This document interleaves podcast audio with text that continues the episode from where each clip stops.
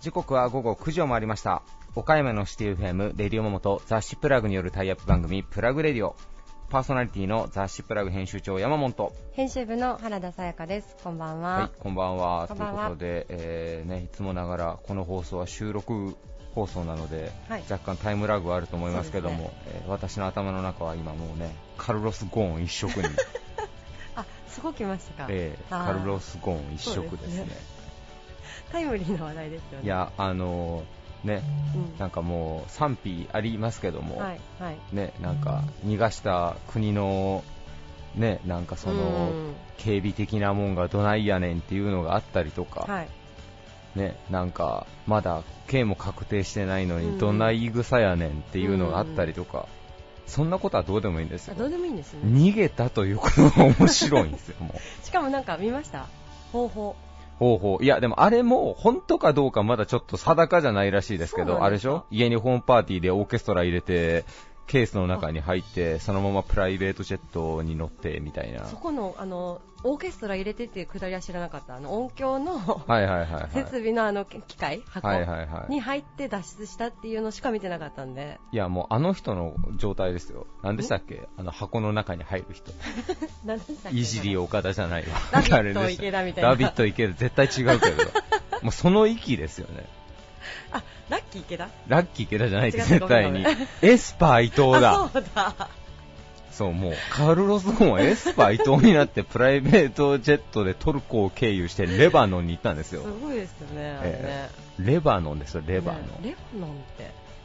どこ？みたいな。いや、もうね、もう胸が高鳴りますよね、申し訳ないけど、もリアルプリズンブレイクですから。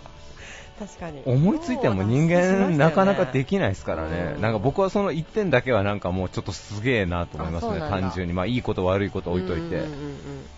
できないですからね。まあね、えー、まあそんな話はさておきまして、もう早速行きましょうか。はい、はい、えー、続いては岡山地元リーダーたちの思考を探る、えー、思考を探るバリアスリーダーのコーナーです。正月ボケは治ってないですね。誰もが知る有名企業から岡山の隠れたすごい企業まで約200名のリーダーの皆さんへインタビューをしてきました。えー、毎回の放送ごとに数人ずつインタビューを公開していきます。今回のテーマは忘れられないアドバイスです。えー、それでは、えー、今回のゲスト、えー、株式会社上財代表取締役上田和夫さん。安田工業株式会社代表取締役社長安田拓人さん。山陽技研株式会社代表取締役社長井上勲さん。岡熱工業株式会社代表取締役和田俊弘さん。ダイヤ工業株式会社代表取締役社長松尾弘樹さん。株式会社 OU システム代表取締役社長南関拓也さんです。それではお聞きください。以上フリートークのコーナーでした。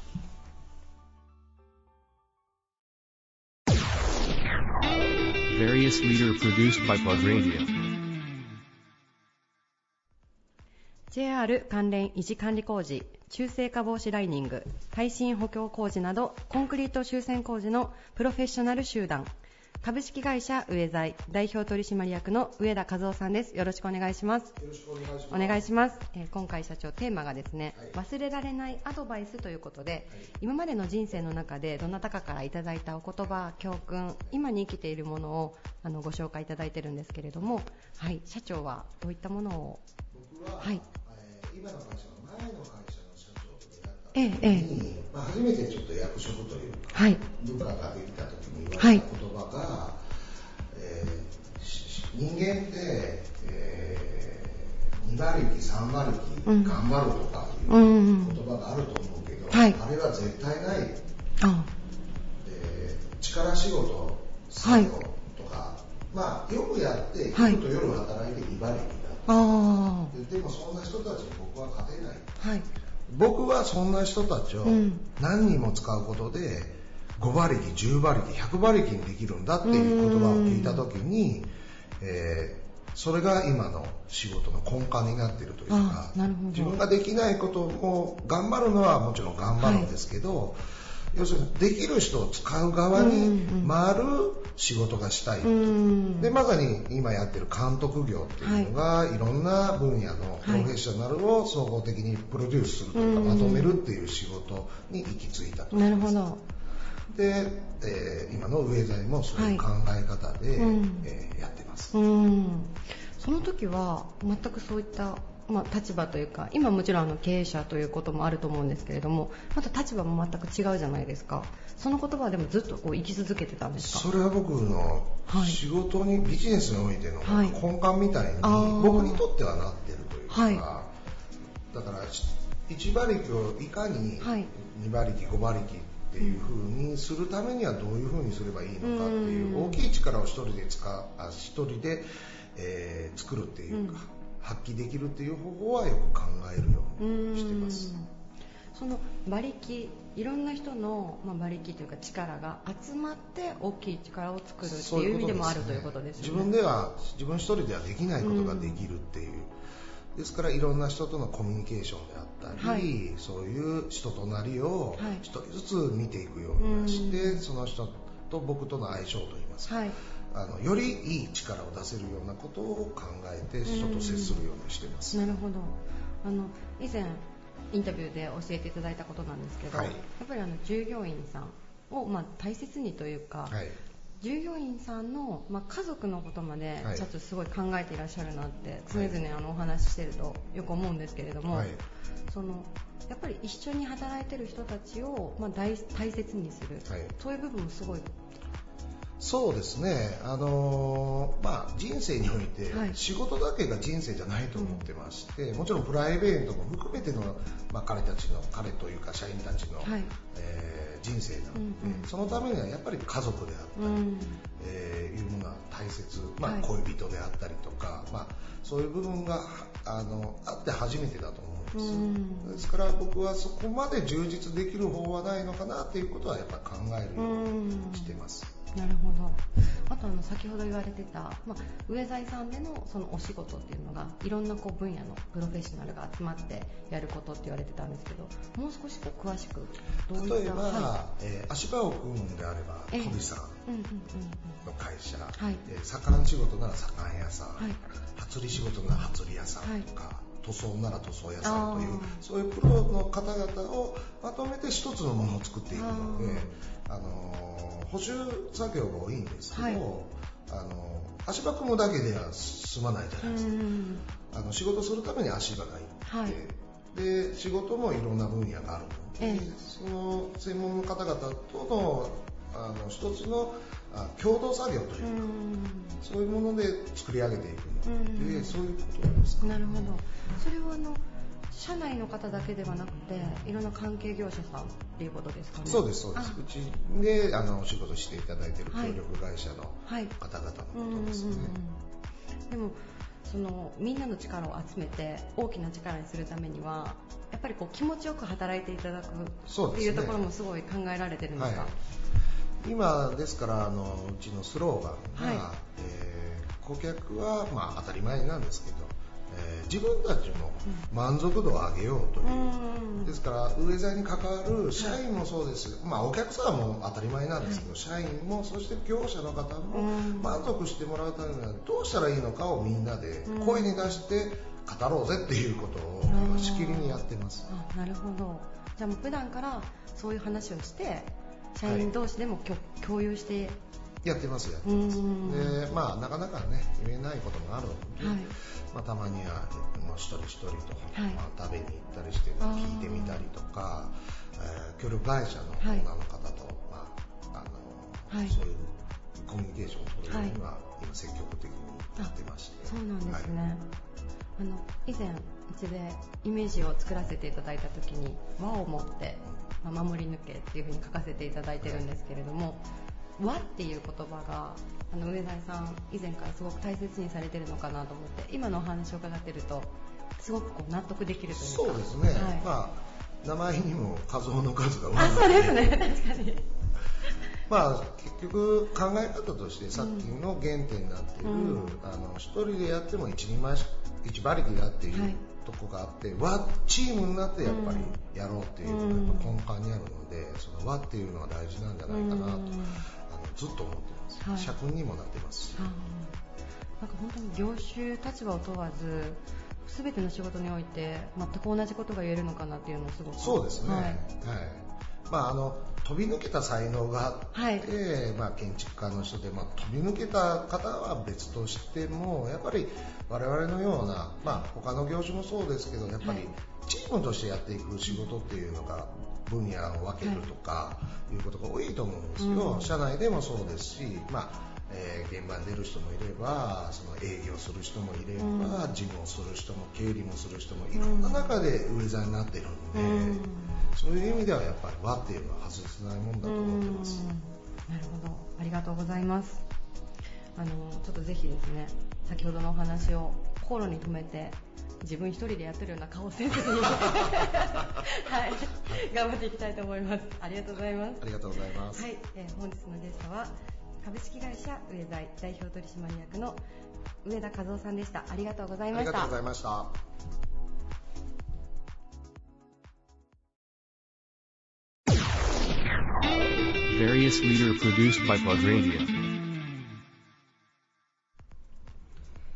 最大ではなく最高を目指すをコンセプトに世界最高峰の超高精度マザーマシンの製造を行う企業です。安田工業株式会社代表取締役社長の安田拓人さんです。よろしくお願いします。よろしくお願いします、えー、今回のテーマ、えー、忘れられないアドバイスということで経営者の皆さんが今も心に留めていらっしゃる言葉というのをお伺いしているんですけども安田社長はどんな言葉ご紹介いただけますでしょうか？はい。あの私あのまあ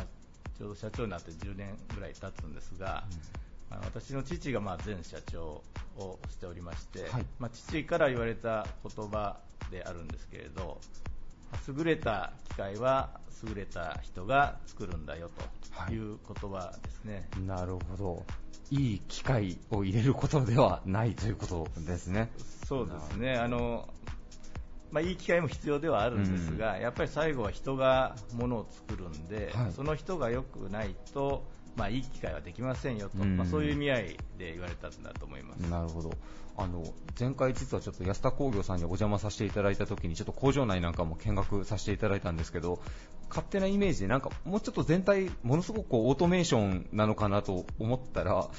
なんか社員の方が結構膝を使ってなんかこう金属をこうね削るというか加工されてらっしゃるのを見てあれが安田工業のなんかこう一番の技術なんだっていうのをお伺いしたんですけどやっぱりその機械じゃできない人間の手仕事しかできない部分っていうのはやっぱ未だにまだまだあるっていうことなんですかね。そうですねあの私どもはこの、まあ、マザーマシン、まあ、工作機械を作ってるわけなんですが、はい、まあ、その中でも特にこの高精度の加工をターゲットとした工作機械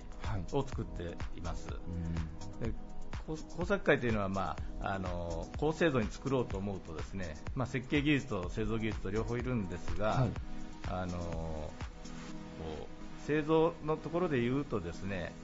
結局、機械の部品も機械で作ってるのがまあメインですよね、はい、でもその機械の精度がそもそも出てないとその部品の精度も出てないんですが、我々はそれさらにその上をこう作っていかないといけないんです、はい。まあ、その時に機械の加工以上にですね例えば平面度とかですね、はい、進捗度っていう精度を出そうと思うと実はに人間の手じゃないとまあできない、まあ、それの一つが木下げ加工ということになりますね。はいあの社員の方がその手仕事で最後作業されている時に社長がまあその0コンマ何ミリぐらいをこう手で最後調整されてるんだっていうのをなんか教えていただいたと思うんですけど、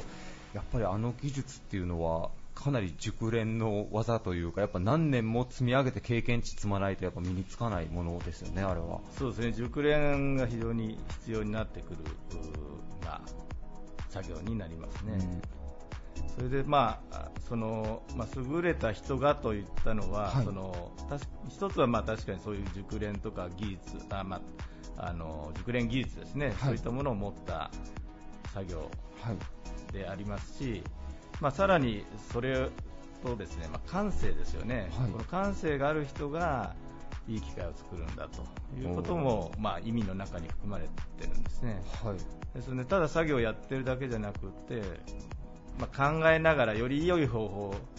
考えるとかですね、はい、それを思いつくとか、うん、そういうところって、まあ、感性が必要になってくると思うんですが、はい、まあ、これ設計のところでもそうですし、まあ、あらゆる作業そうだと思うんですが、はい、そういう感性をこうまあ、磨い感性のある人あるいは感性を持つように、まあ、どういうふうにしていくかっていうのが、まあ、私の経営テーマの一つでもあります、ね、なるほど、えーあの結構手仕事されてる職人さんがあのすみませんちょっと語弊があった。もうちょっと僕年配の方ばっかりかなと思ったら意外に結構若手の社員の方がこう多いなというような印象だったんですけどやっぱ皆さん入社して何年目ぐらいでなんかあそこのあのなんていうの作業スペースというかあそこにたどり着けるんでしょう？ああのまあ、以前はどちらかというと年配の人が多かったと思うんですが、はい、やはりその技術っていうのをこう伝承していかないといけないものですから、うん、若い人を今増やしてます、うん、それであの、まあ、いきなりその着下げに関して言えばいきなりはちょっとできないんでまずその現場をずっとあちこち回ってですね、はい、その機械がどういうふうにできているかとどういったところがまあ、制度に関してポイントになってくるかとか、はい、まあ、そういったところを含めてトレーニングをします、まあ、これは1年から2年して、はい、まあ、その後、木下げをやる人は木下げの方に、え配属してですねそこからはもう地道にその熟練度を上げていくということになります。なるほどえー、そして最後に、えー、もうちょっとね令和という言語に変わってもかなり経ちましたけども、えー、社長最後に、まあ、令和の時代、え安田工業、まあ、こういうふうにあのしていくんだというような、まあ、最後ちょっと抱負的なものをいただいて、え最後収録を終えられたらなと思います。そうですね、まあ、我々あの、まあ、今非常に変革期だと思うんですね、世の中が大きく変わっている時期なんで、まあ、高精度の機械作っていれば、まあ、それで済んでいる時代はもう終わったと、はい、もっとこのお客さんの、まあ、困っていることを解決するようなソリューション型のはい、あの会社になっていかないといけないと思っております。うんはい、まあ、それをあのまあ、世界に向けて頑張っていきたいというところですね。はい、ありがとうございました。えー、ゲストは安田工業株式会社代表取締役社長の安田拓人さんでした。ありがとうございました。ありがとうございました。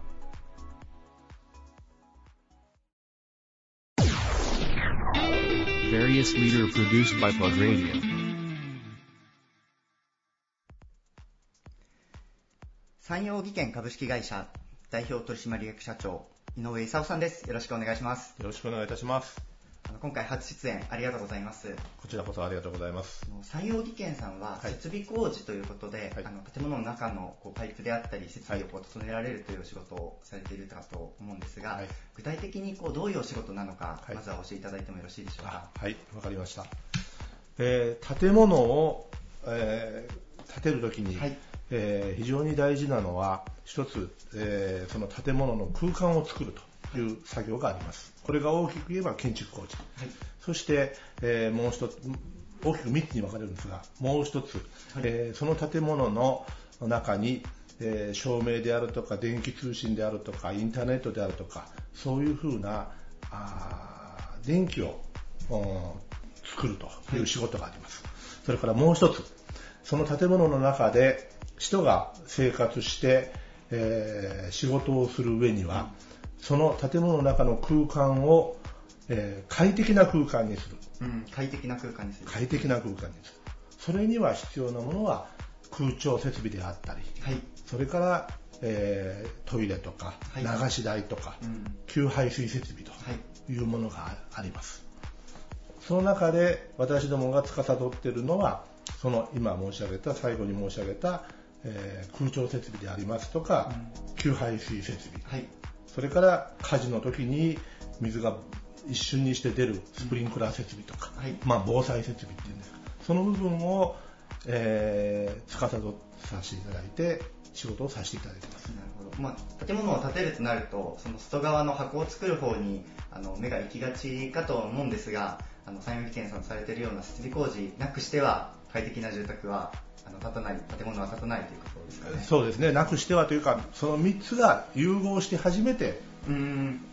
素晴らしい建物になると。ど。れ一つかけてもいい建物にはならない。その中の一つの要素として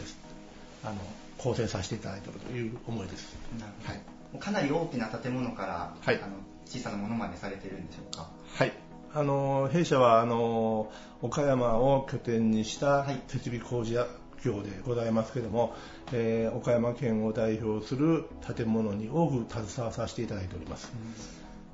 うん、例えば、はい、え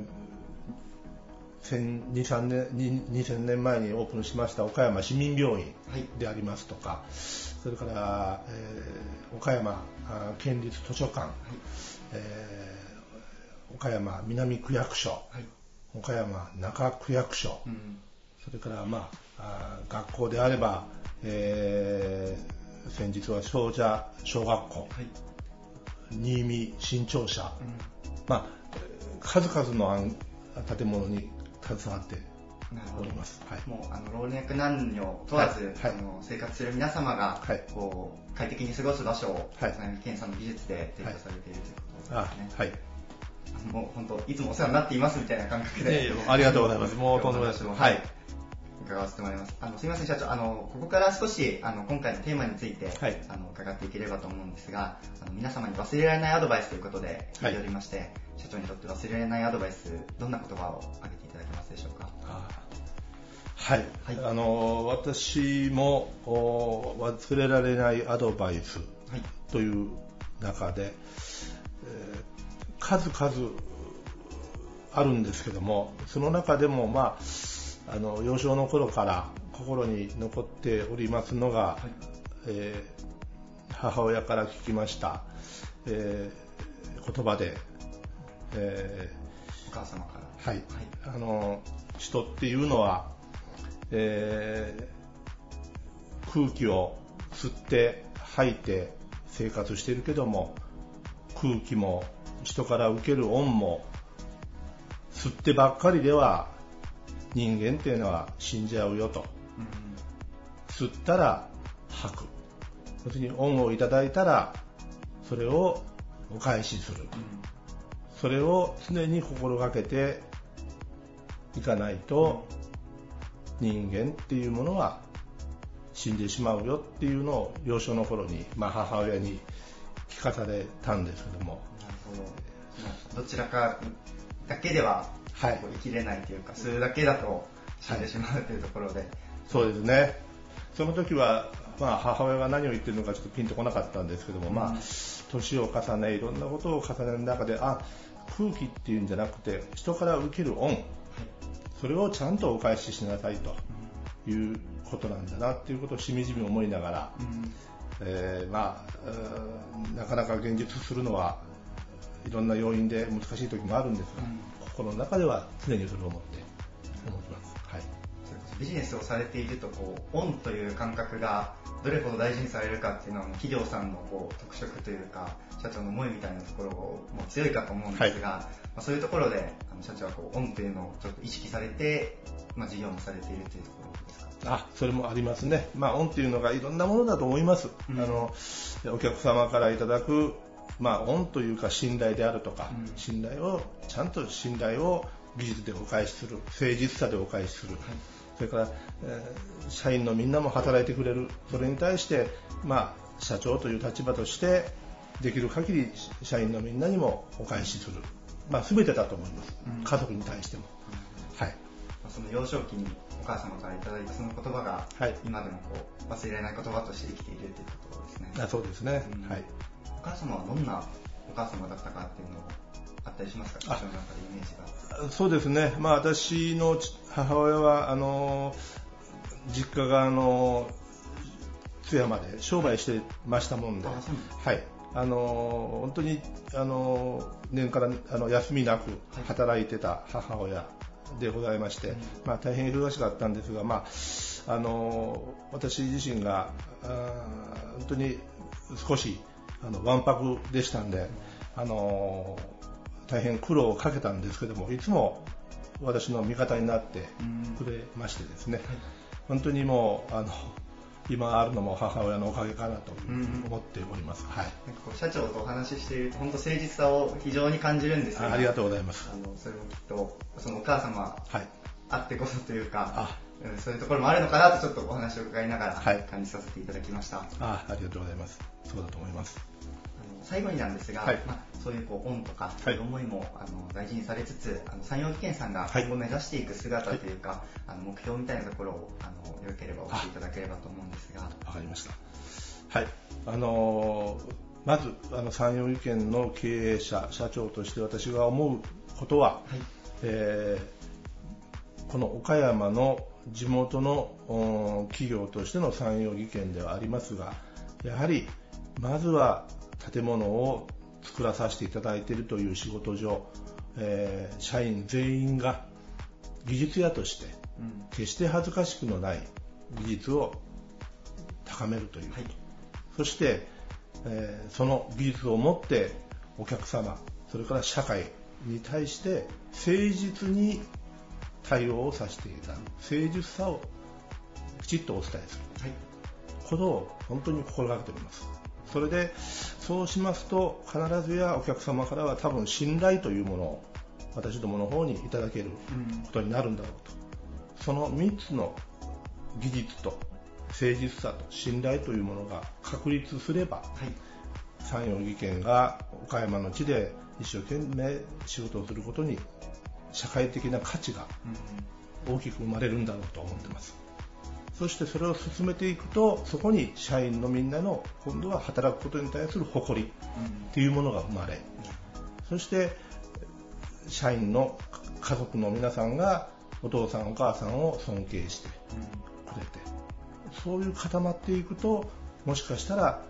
ちっちゃなちっちゃな会社ですけども一つのまあ一,、はい、一流と言われる会社になるのかなと決して大きくなくてもいいからそういう信頼をいただいて働いてるみんながプライドを持てそして、えー、家族がお父さんお母さんを尊敬するとなった時に初めて、まあ、ちっちゃいけども一流と言われる会社になるのかなというふうに思ってます。ありがとうございます。本当にこう誠実さを感じるようなお話をありがとうございます。はい、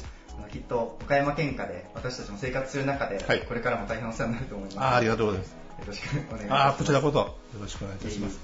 えー、ご出演いただいたのは山陽技研株式会社代表取締役社長井上勲さんでした。本日はありがとうございました。はい、どうもありがとうございました。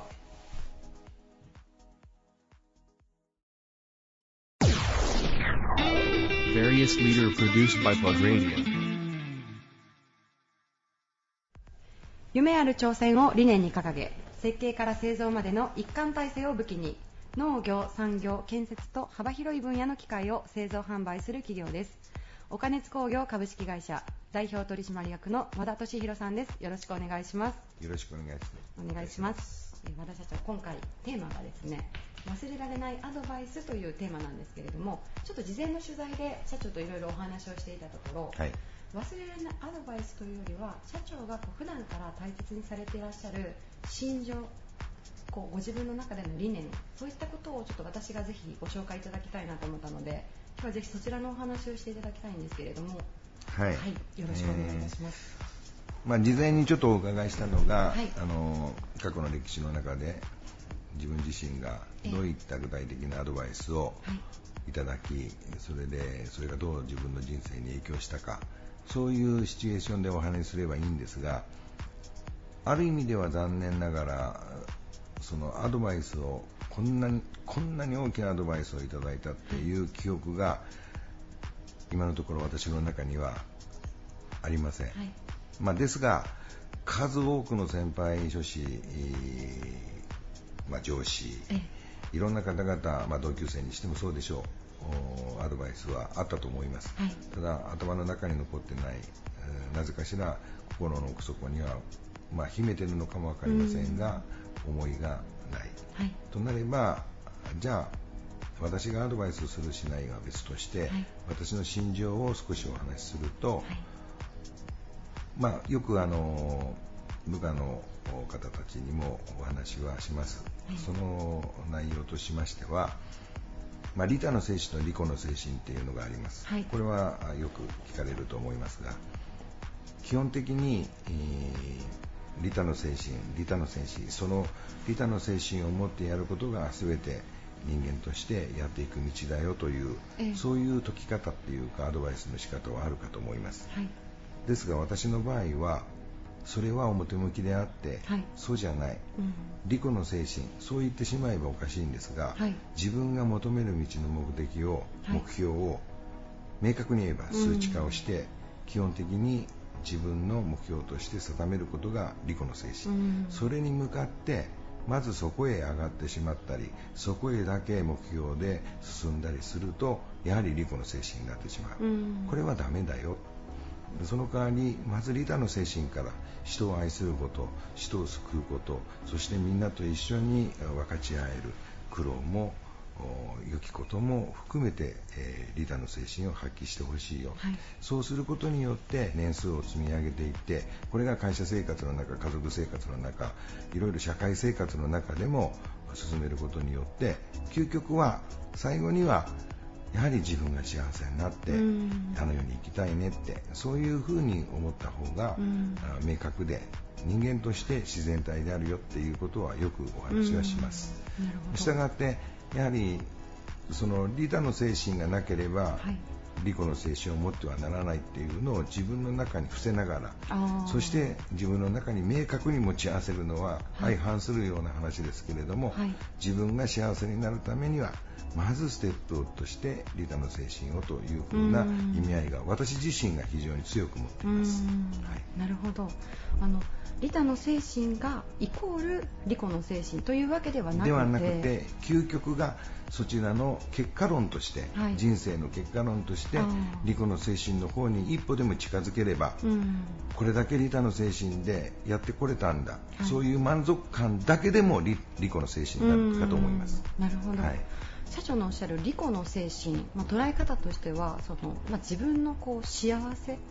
ていう意味合いがすごくこう強いのかなとお話を伺ってて思うんです。利己の精神という単語だけを捉えるとついついこう私服を肥やすとか、そういうふうにこう考えがちなんですけどではなくて自分が幸せになるためにはやっぱりそういったことをやってきたと。他人のために自分がしっかり貢献してきたっていう実感こそが利己の精神に。最大たるそれが利己の精神だと思います。そうあってほしいんです。なるほど。で今おっしゃられた通りで利己の精神だけを文言で歌うと、はい、なんか全部自分のために自分の利益のために自分を肥やすためにっていうふうに聞こえますが、はい、そうではなくて利他の精神で一生懸命、えー、人生を歩んでいくことによって、はい、自分自身も幸せになってくれる、その幸せ感を逆な捉え方をすると、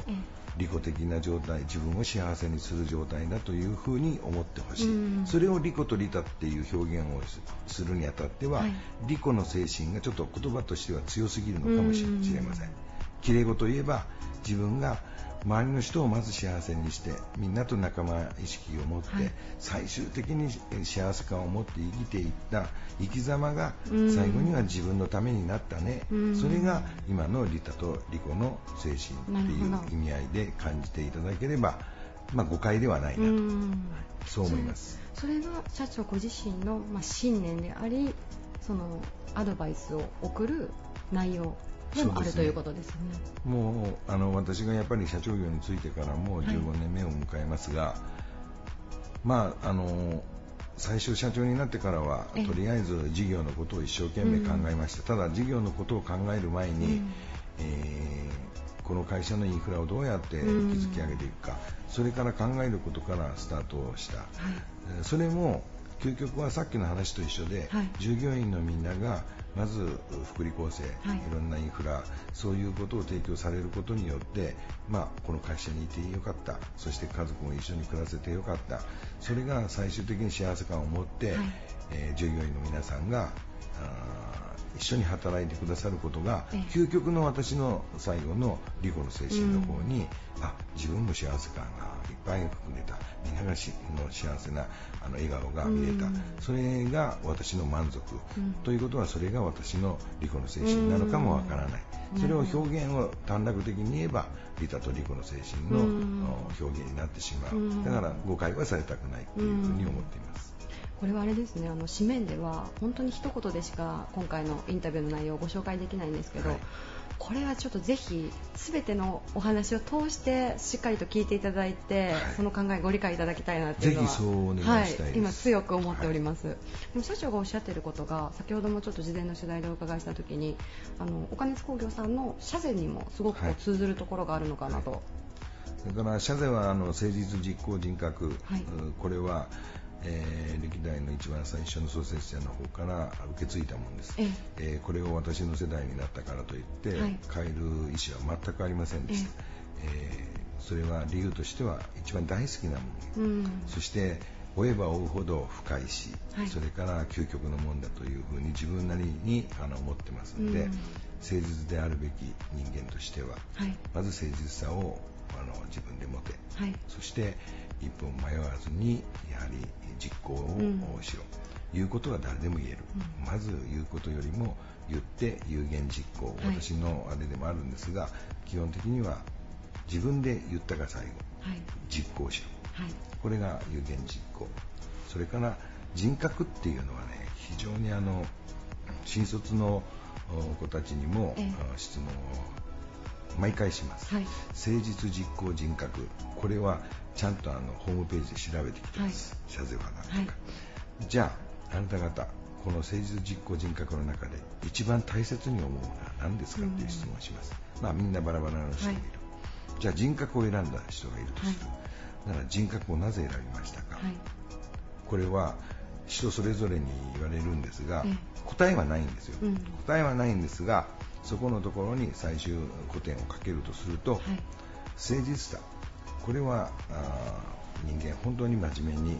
相手を思う気持ち周りを思う気持ち、はい、全ての気持ちの中で誠実さというものは何かぼやっと見えるものがわかるだろう、うん、実行は自分が有言したものをやっていく、うん、もしくは実行を他の人が言われたことにも、まあ、従事してやっていく、うん、だけど人格っていうのは何なんだろう、はいこの人格っていうものは、やはりお墓に入るまでやはりあの一度にはホップステップジャンプとはいかない、一段一段一段一段人格を自分なりに磨き上げて、はい、やはり素養も上げてそれは学力でもありそしてみんなから愛される人物像でもあり、いろんなスタンスがあると。思います、はい、それを一つ一つ世間のためにそして、え自分のために全てを一段ずつ重ねていった結果論が人格形成ができたということで、うん、お墓の中に片足が突っ込めれるかどうか、うん、こういう意味合いを全般的に持ってるんだよということは説明します、うん、私も答えを持ってるわけじゃないです、はい、人格とは何ぞや。もうあのごとくもう人の形成ですから、はい、もうどこまで深い、ええ、海よりも深い、え、空よりも高い。かもしれないですからこれはもう社税の中でずっと持ち合わせて、自分なりのもの。今度のテーマソングの中にも誠実実行人格を必ず全問を入れてます、はい、それだけ大切に守っていこうと思ってますし、うん、えー、次の世代にもこれは誠実実行人格だけは持ち合わせて、うん、えー、運営していってくださいねっていうことは伝えています、うん、ありがとうございます、はい、あの最後にですね今ちょっとお話に出たテーマソング、はいあの今ちょうど収録は7月なんですけれども、はい、おそらくあの放送があるのが、はい、えーと、10月、11月以降になるんです、はい、もしかしたらタイムリーに、もうすでにご覧になられている方もいらっしゃるかもしれないんですけれども、ちょっとテーマソングの最後ご紹介だけいただいてもいいですか？あ、あのー、テーマソングはですね、えー、今回初めて、えー、作りました、まず。そして、あのー、歌詞は物部彩香さんという、はい、カラオケバトルに出られた方が、ええ。ー、実際に歌っていただき、はい、そして CM に流すのは物部彩香さんのバージョンともしかすると、えー、従業員の部長級以上の2 3 0名で、はい、収録したものを流すかも分かりません、はい、でこれは非常に私が言うのも変なんですがあの謝罪も入っている、えお金スフィロソフィーの内容も入っている、はい、えー、その歌自体の作曲自体も非常に爽やかな曲に出来上がってますんで、うん、えー、もしあのお耳に入ることがあれば、はい、少しでも覚えていただければありがたいなというふうに感じています。ありがとうございます、はい、もう本当に楽しみなんでありがとうございます。完成した暁にはすぐにご連絡いただけたら。もう CD でもいつでもあの差し上げますので。ありがとうございます。えー、皆さんもぜひ楽しみにお待ちいただけたらなと思います。ありがとうございます、えー、本日のゲストはお金ス工業株式会社代表取締役の和田俊弘さんでした。ありがとうございました。ありがとうございました。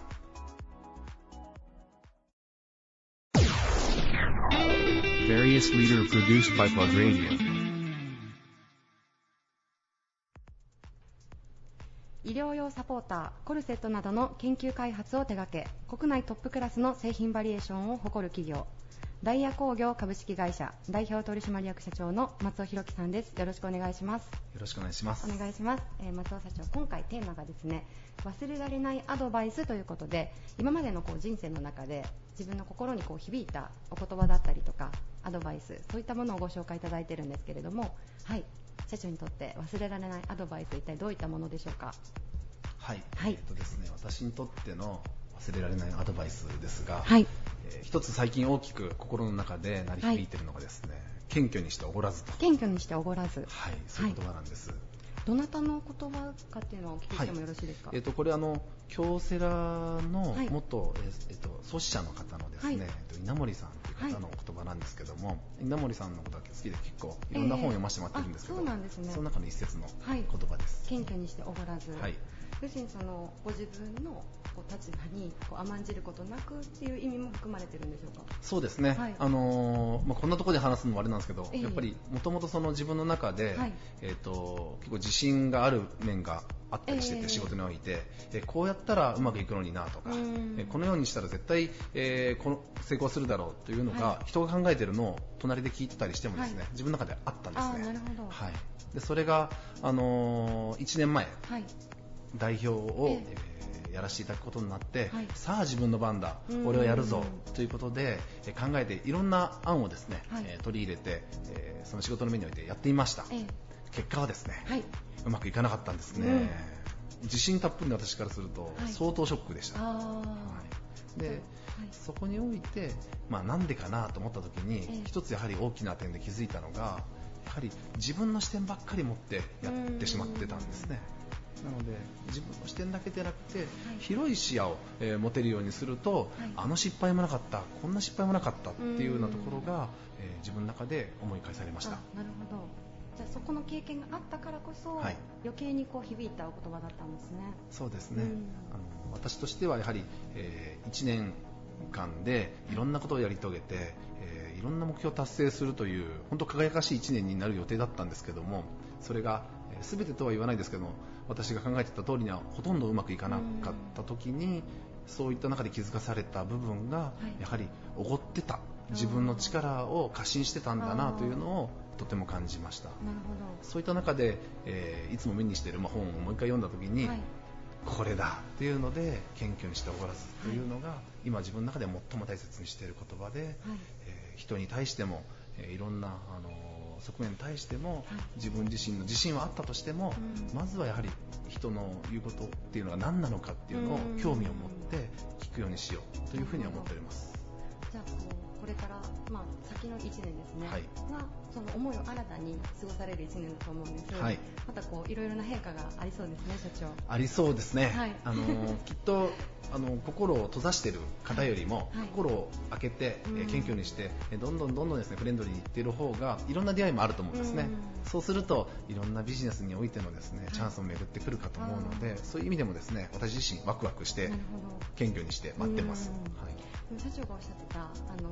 この前の1年ですね、はい。の時にこうご自分がこう貫かれた、ご自分の考え方っていうのもこう経営者の方はお立場として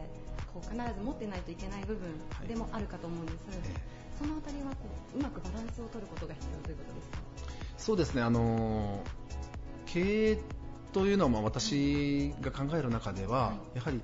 組織というのは当然自分だけではなくて、はい、そこで働いてくれる社員だとか周りをサポートしてくれるお客さんだとか、うん、えーその家族っていうのがいて一つのその組織なので、はい、自分自身の意志が強かったから、はい、それが成功したから会社の成功だ企業の成功だとは思わないんですね。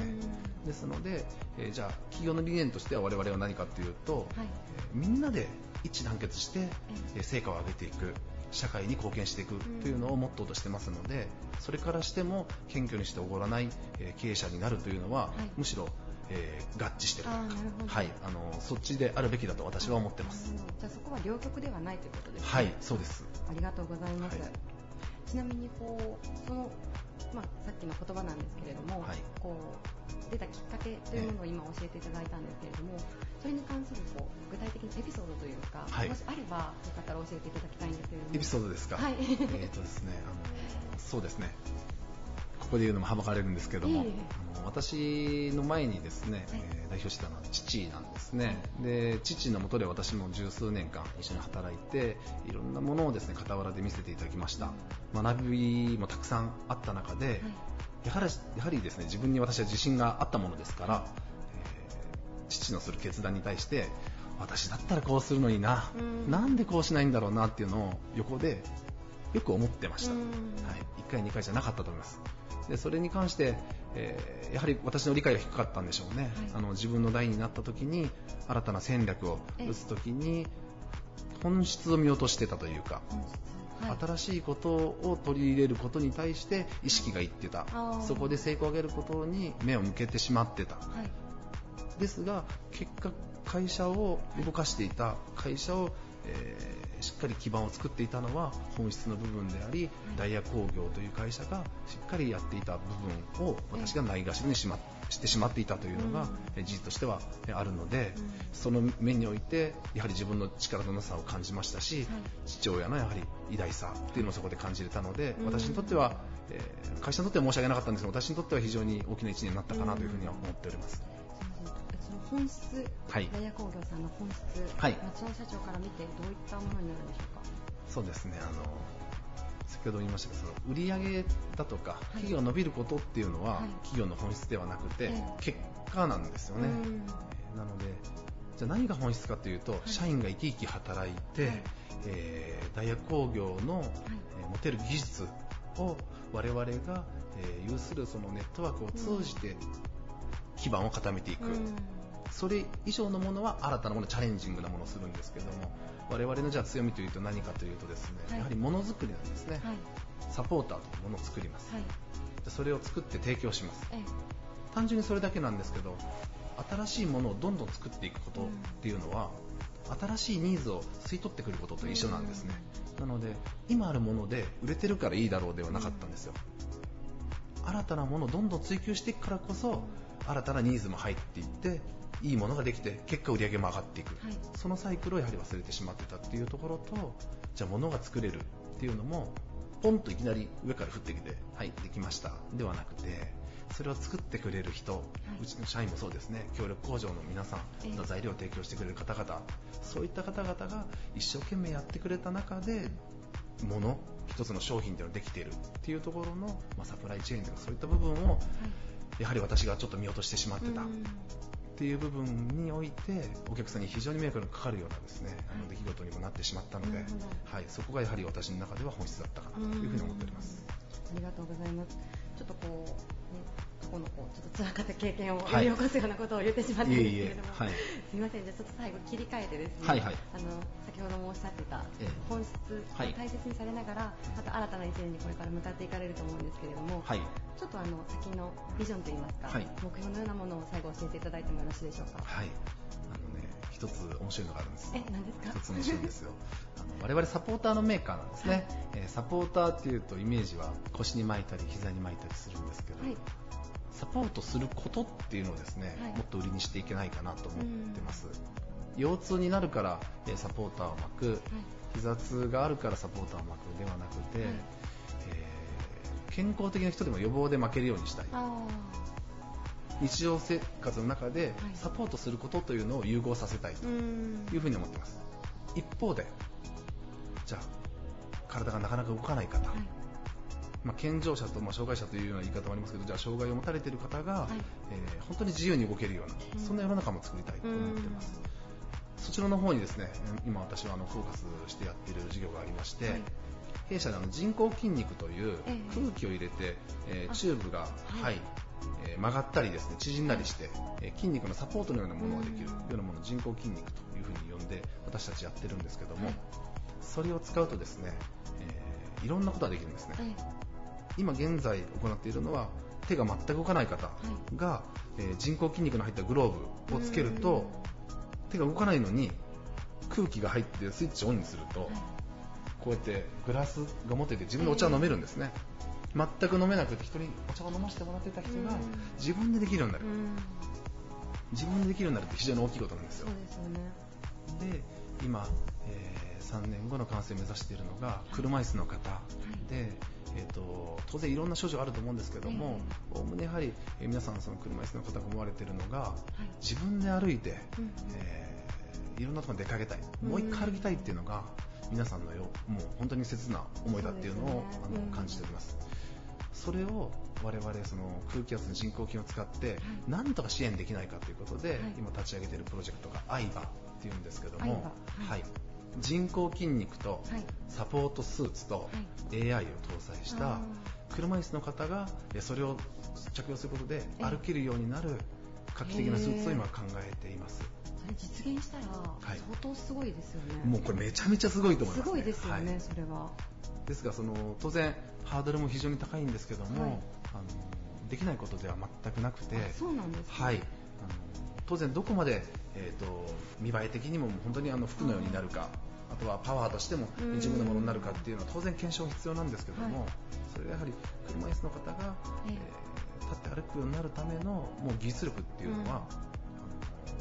うん、我々のサポートの中での組み合わせとしては十分できるなというふうに思ってます。ですので、えー、もしその車椅子になったとしても悲観しないような世の中、はい、車椅子が、えー、なくなるような世の中心もバリアフリーになるような世の中そういったものを、えー、実現できるものづくりを私はしていきたいというふうに思っています、はい、それはあの世界が変わりますね。そうですね。あのそうしたいなと思ってますし、はい、まずはあのシリコンバレーでもですねいろんな企業とのタイプのファンも来てたりするので、うん、はい、そういった部分においても世界的にもですね、はい、あの人々が活気が出るようなものづくりをしていきたいと思ってます。ありがとうございます。まさにあの前回の仕事とは何々だのインタビューの時に教えていただいた新しい当たり前を作ること、はい、もうそれをこう体現されてるんだなっていうのが今、ね、はい、そうしていきたいと思ってます。はい。いや本当にあの期待しております。ありがとうございます。ありがとうございます。はい、え本日のゲストはダイヤ工業株式会社代表取締役社長の松尾弘樹さんでした。ありがとうございました。ありがとうございました。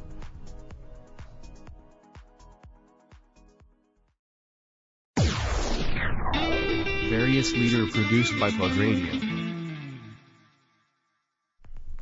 中四国エリアの様々な業界へ社内効率化を提案する IT ソリューションカンパニー、岡山のキュレーションメディア、サマクル岡山も運営している株式会社 OU システム代表取締役社長の南関拓也さんです。よろしくお願いします。よろしくお願いします。お願いします。よろしくお願いします。ソリューション噛みましたね、今。あ、やっぱりバレましたか？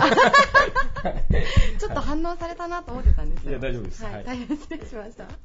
えっとですね、今回テーマが、忘れられないアドバイスということで、はい、あの今までのまあ人生の中で特にこう印象に残っている、はい、まあ、人からいただいた教訓だったりとか、はい、はい、言葉というものを紹介してもらってるんですけれども、はい、はい、南関社長にとって忘れられないアドバイス、一体どんなものでしょうか？あの今の会社に入った時に、はい。初日入社式だった。入社式じゃないな。中途じゃない。あの入った日に、はい。えー、その時の当時の社長から言われた、はい、あのー、まあ、仕事を楽しみなさいと。仕事を楽しみなさい、はい、はい、っていう一言だけ言われたんですよ、はい、へまあ、それがずっとずっと残ってます、ね、あそうなんですね、はい、それでいつもこうすごい楽しい感じなんですか社長？すごい楽しい感じ楽しい感じです。最高の褒め言葉 はい。いやなんかいつもあの取材にお伺いした時も,、はい、もう常に笑わせていただいて。いやいやとんでもないです。はい、でも初日にそれだけ言われたというか。そうですね。あのー、あんまりどう言えばいいのかな。まあ、当時の社長だったんですけど、はい、うちの会社に出てこられることもないあの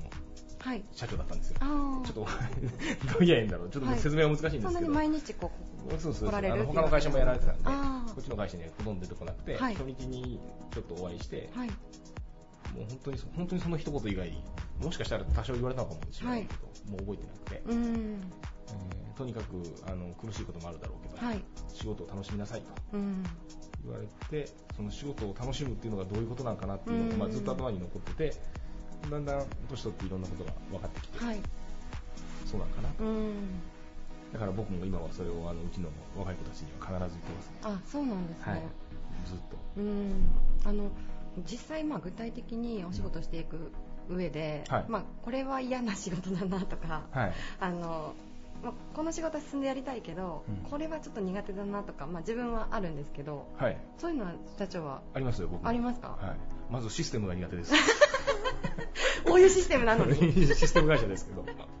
致命的じゃないですか？そうなんですよ。複雑だし、難しいし。複雑でしょうね、きっと。あともう事務、事務仕事とかも苦手ですし。あ、はい。ですね。あの、まあでも、はい。まるっと楽しむ。なんか仕事、仕事って基本的にどんな仕事やろうが何やろうが、うん、まあ楽な仕事ってないと思うんですよ。で、だけど、あの、例えばこう僕らなんかよく飲みに行ったりするじゃないですか。はい、そうするとやっぱり世の中の7割、8割ぐらいのやつは、もう仕事の愚痴ばっかり言うわけですよ。会社がどうだとか、上司がどうだとか、仕事がどうだとか。でそういうの見てるとつまらんなと思って、でも本当にあの世の中の1割、2割ぐらいのかもしれないけど、そういう人たちって仕事がすごく楽しいとか、はい、すごく前向きなことばっかり言う人もいる,、わけです。でもあの仕事って基本的にどんな仕事しようが何しようが向いてようが向いてなかろうがそんな楽なもんじゃないじゃないですか、はい、でもそれをこう楽しいと感じれるのってすごいなと思って。だからそういううんどういうのかな。楽しめる、はい、仕事を楽しめる人になりたいなと。うでうちの従業員にもみんな仕事を楽しんでほしいなというふうには思ってますけどやっぱりこう気の持ちようじゃないですけどそういう考え方で捉えて、まあ、仕事してる方が自分の人生にとっていいよっていうことですか？そうですね。なんかこう大きい夢とか目標とかを持てば、はい、どんなことでも、うん、あのそこに近づいてるなって感じれるじゃないですか、はい、だから仕事の中にあのそういう夢とか目標大きい夢とか目標を持ってやれば、うん、あ仕事って楽しいんだなっていうのは、うん、最近になってやっと分かってくるからですね本当に僕も仕事楽しいし、はい、なんでまあそういう働き方ができたらいいんじゃないかなと思うんですけど、あれこれ合っとんかな？合ってます。バッチリです。あ、本当ですか。はい。前あのインタビューの時に、仕事とはっていうテーマで、社長があの、まあ、どんな仕事も同じ、はいまあ、同じというか、まあ、その夢とか目標があったら同じだよっていうようなお話をしてもらったんですけど、それにもつながりますね。いいこと言いますね。今言ってますよ、思い出しました。思いそういうのはそのまま言ってないと思います。全く一緒の話でした。失敗？失敗してないです。全く一緒の話です。はい。あでもなんか一貫されてるなと思いました。まあまあでも本当にそれはそうだと思うんで。だからなんかあの悪いこととか大きい失敗とかした時も、はい、あの一喜一憂するわけですよいいことがあれば、でもなんかそういうのも全部含めて楽しいなと思うし、はい、なんかそうだと思います、本当に。ありがとうございます、はい、自分もそうやって仕事していこうと思いました。本当ですか？思ってます思ってます。それはいいことですね。はい。まあでもなんかどうせするならって言ったらちょっと投げやりな感じになるかもしれないですけど、あのー、もう特に、まあ、女性もそうかもしれないけど、はい、最近では。働いてる人なんてあの寝てる時間を除けば仕事してる時間が一番長いわけじゃないですか、うん、だとしたらその時間が楽しくない人生なんて、うん、絶対僕面白くないと思うので、うん、やっぱその時間も楽しい、はい、オフの時間も楽しい、毎日が楽しい、まあ、そういう人生を送りたいなっていうのが、まあ、一つの目標かなとそうですね、なんか最近それこそあの働き方改革とかで、はい、学生さんとかに、はい、どんな職場で働きたいですかっていうインタビューをしたんですけど、はい、この間、はい、皆さんのお休みがちゃんとあるとか、まあ、定時で帰れるとかを、結構すごい最優先項目に挙げられてて、それはそれでいいと思うんですけど要するにその仕事をなるべくせずにプライベートを充実させたいみたいな感じだと思うんですけど、まあ、社長が言うにはあれですよね。どっちも充実したらいいじゃんっていう。そうですね。だからまあ仕事の効率化は大切だとは思いますけど、うん、でもあのその多分本気で仕事したことないと思うんですよ、うん、学生さんなんてあのこれから仕事し始めたら仕事の楽しさが分かってくる時があると思うので、うん、まあ、そうなってくるとまたいろんな考え方も変わるのかなというふうには思ってますけど、はいはい、ありがとうございます。はい。はい、答えになってるかもわかりません。バッチリなってました。なってます、なってます。はい。ありがとうございます。はい、ありがとうございます。え本日のゲストは株式会社オーユーシステム代表取締役社長の南関拓也さんでした、はい。ありがとうございました。ありがとうございました。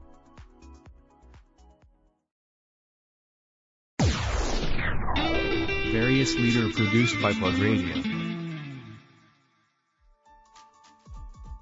This radio produced by Okayama Premium Magazine Plug. See you next week.